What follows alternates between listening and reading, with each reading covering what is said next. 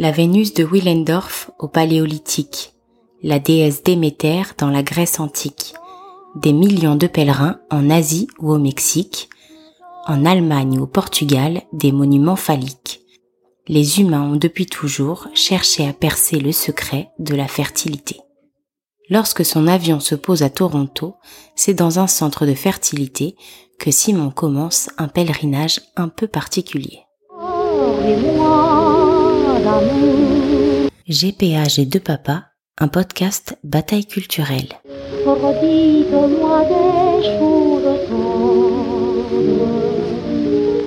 Je suis parti au Canada euh, trois jours après euh, la fameuse demande en mariage pour faire mon don de sperme. C'est pas du tout le moment le plus agréable de la procédure, euh, très honnêtement. Hein, se mettre dans cette, petite salle avec son flacon pour créer le futur enfant.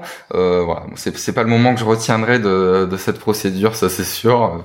C'est un peu comique, hein, mais faut en passer par là. Pour le coup le, le, créneau était très restreint. Vraiment fait un, un aller-retour euh, euh, très rapide au Canada parce que j'avais euh, très, très, peu de congés et qu'en fait, si je j'allais pas faire mon don de sperme très rapidement, ça bloquait tout le reste en fait. Moi, je n'ai pas eu à faire de don de sperme parce que justement, il y aura qu'un enfant, donc donc in fine qu'un ovule qui, qui qui va rester de de tout ça. La question a été et qui va être le donneur en fait? Bon, je essayé à jouer au bluff, hein, c'est-à-dire que quand il m'a posé la question, j'ai laissé un blanc en me disant euh, allez tente, ça va marcher. Mais euh, voilà, j'ai préféré laisser euh, la, chance à Simon de, de, faire ce don parce que comme je l'ai déjà dit, sans Simon, je l'aurais pas fait. Sans Simon, j'aurais pas penser à la GPA, j'aurais pas eu la force de faire la GPA. Donc je trouvais déjà énorme euh, la, chance qu'on va avoir d'avoir un enfant. Donc euh, donc je voilà, je lui dis voilà, tu tu vas faire le don et ça sera sera toi le, le père biologique du, de l'enfant. Parce qu'il y a effectivement la possibilité, comme euh, certains certains parents le font, de faire chacun son don, soit de mélanger, donc de ne pas savoir qui est vraiment le père génétique, de féconder des embryons avec euh, le sperme de chacun et du coup d'avoir des embryons d'un papa et de l'autre.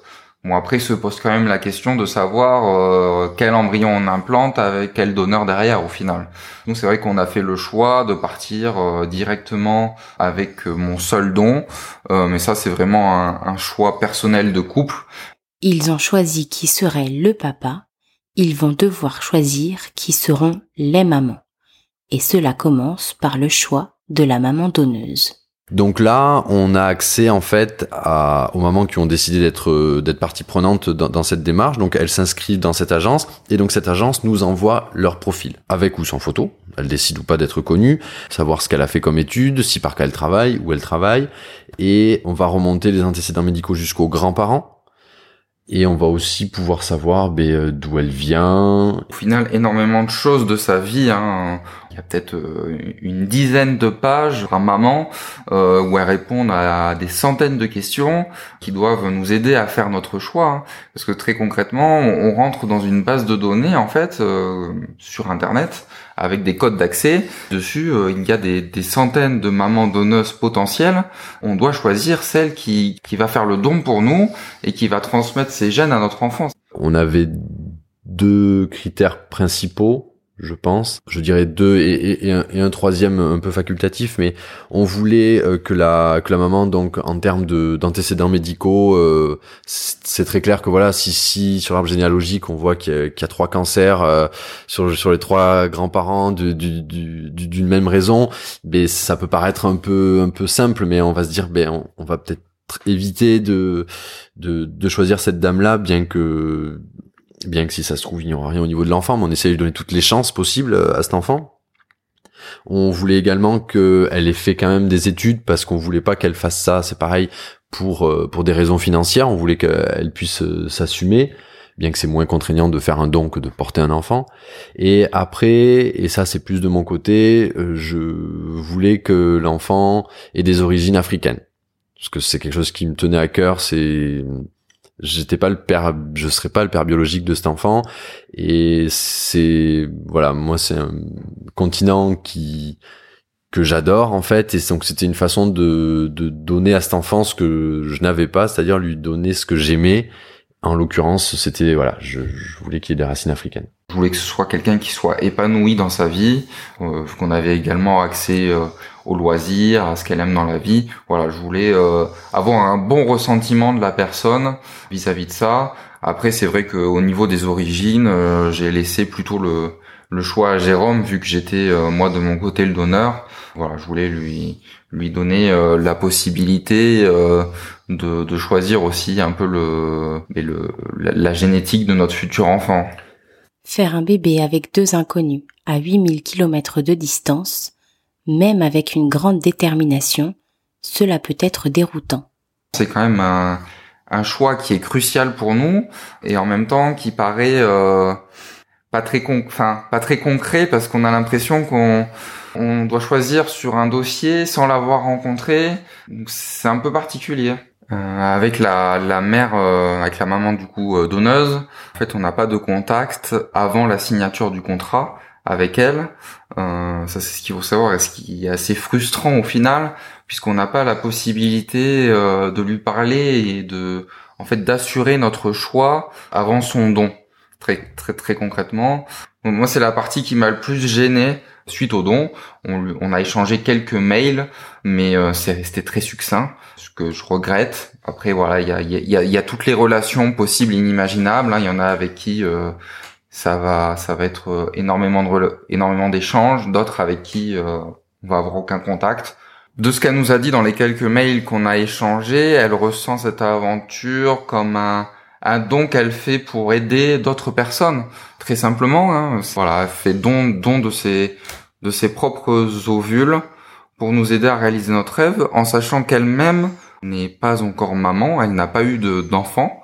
C'est vraiment un, geste fantastique de sa part. Elle prend aussi des risques derrière, hein, il faut le savoir. Euh, en faisant ce don, elle pourrait très bien ne, ne jamais tomber enceinte après, euh, si quelque chose venait à mal se passer pendant la procédure médicale, ce qui est quand même euh, voilà très altruiste de sa part. Hein. enfin, on y revient. Hein.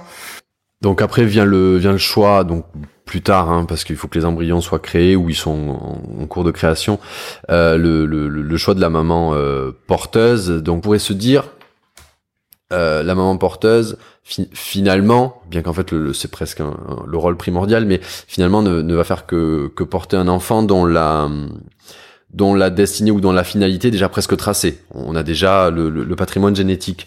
Euh, en fait non pas du tout. C'est à dire qu'il va falloir créer presque plus qu'avec la donneuse en fait, créer une relation de confiance parce que ça va durer on va dire une petite année où il va falloir qu'on apprenne à se connaître, qu'on s'apprécie, qu'on soit d'accord sur l'hygiène de vie que, que, va avoir la maman sans imposer et, surtout on rentre dans une famille qui souvent est déjà construite, donc le but est de laisser le moins de traces possible parce que quand on va partir, cet enfant il sera plus là.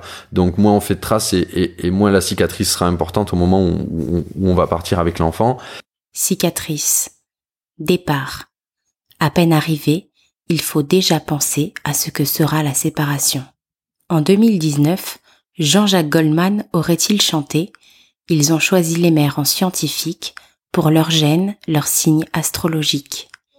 Dans le prochain épisode de GPA et deux papas, Simon et Jérôme devront choisir et être choisis par celle qui portera leur bébé. Aujourd'hui, il y a beaucoup plus de demandes que d'offres. Donc c'est la maman qui choisit avec qui vraiment elle va vouloir faire le, process quoi. Vous aimez l'histoire d'amour à la fois singulière et universelle de Simon et Jérôme? Partagez-la autour de vous et laissez-lui des étoiles, des likes et surtout des commentaires que nos deux jeunes mariés seront heureux de découvrir sur toutes vos plateformes préférées et nos réseaux sociaux.